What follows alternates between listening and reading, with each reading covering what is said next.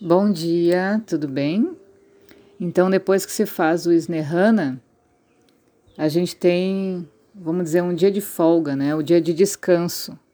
E nesse dia, dentro do processo de Panchakarma, lá que a pessoa fica internada, é feito alguns procedimentos para potencializar essa desintoxicação, como massagem com óleo por todo o corpo, né? E sudação suedana. Isso é feito pela manhã e à noite, nesse dia de intervalo de Snehana. Para o almoço é dado uma dieta leve, líquida e quente, mas no jantar é prescrito uma dieta para aumento de cafa, para que possa acontecer o vômito fácil e descomplicado. É necessário que cafa esteja no estado aumentado. Portanto, uma dieta de aumento de cafa é dada à noite anterior ao dia de Vamana, ou seja, ele teve um dia de intervalo e no dia seguinte ele vai fazer o Vamana. E aí é potencializado esse kafa no jantar. Então, nessa refeição, eles sugerem caldo de carne, inclusive, para quem não é vegetariano e leite, requeijão, caldo de feijão preto, gergelim e vegetais para quem é vegetariano. Tem uma sugestão de mingau feito com arroz, caldo de feijão preto, gergelim, açúcar mascavo e sal. E coloca água nisso tudo e cozinha para fazer uma papa. Esse é um tipo de refeição sugerida nesse horário para o aumento de cafa. E ainda na hora de comer, pode-se acrescentar 250 gramas de coalhada ou ghee, dependendo do gosto do paciente, para potencializar ainda mais a, o cafa aumentado. Depois de um sono tranquilo, levanta, faz as suas necessidades, para conferir que essa refeição toda foi digerida durante a noite o paciente então é submetido a massagens com óleo no corpo inteiro e sudorese pela manhã.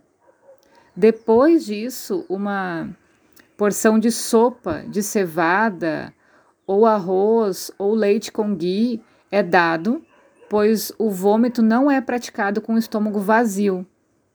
Depois, então, que ele se alimentar, o paciente é levado para o quarto para fazer vamana. Então ele é preparado, uh, senta numa cadeira, cobre o corpo com um lençol, aí coloca um balde na frente dele para que ele possa vomitar nesse balde, né? Dependendo da condição e força do paciente e da doença, uma preparação emética adequada é selecionada. No entanto, no centro de Jamnagar, onde se faz o Panchakarma lá, a preparação emética é preparada com a receita de pípali, mandana fala, uma receita específica lá para o centro de Jamnagar, né? Isso deve ter em outros lugares também, para potencializar ainda essa vontade de vomitar. Então essa mistura, ela é administrada por via oral em uma dose única, contendo de 6 a 12 uh, miligramas, misturando em quantidade eficiente de mel. Então, é uma série de pós que é misturado ali com sal também, pimenta, enfim, e aí adiciona mel. Primeiramente, o paciente é orientado a tomar caldo de cana ou leite até sentir a barriga cheia. Depois, ele toma então essa preparação emética e fica sentado ali naquela cadeira, aguardando aparecer a vontade de vomitar. Quando o paciente começa a suar na testa, isso significa que o dosha mórbido foi liquefeito. Então começa a sensação de arrepios, mostra que o dosha se deslocou do local, local da lesão. A distensão do abdômen indica que o dosha mórbido atingiu o estômago e salivação ou sensação de náusea indica que os mórbidos, né, estão prontos para sair do estômago por meio do vômito. Cada passo é inspecionado pelos enfermeiros, enfim, que estão acompanhando, né? E aí esse enfermeiro, quando percebe tudo isso, se esforça, se dedica para segurar a testa do paciente, para dar apoio nas laterais e pressionar então a, as costelas, massagear o corpo para ajudar o paciente a vomitar. É contado o número de vômitos por cada sessão, né? Então, ele não vomita numa vez só, ele vai vomitando aos poucos e isso é contabilizado pelo enfermeiro. O material do vômito também é coletado para pesagem após o término do vômito.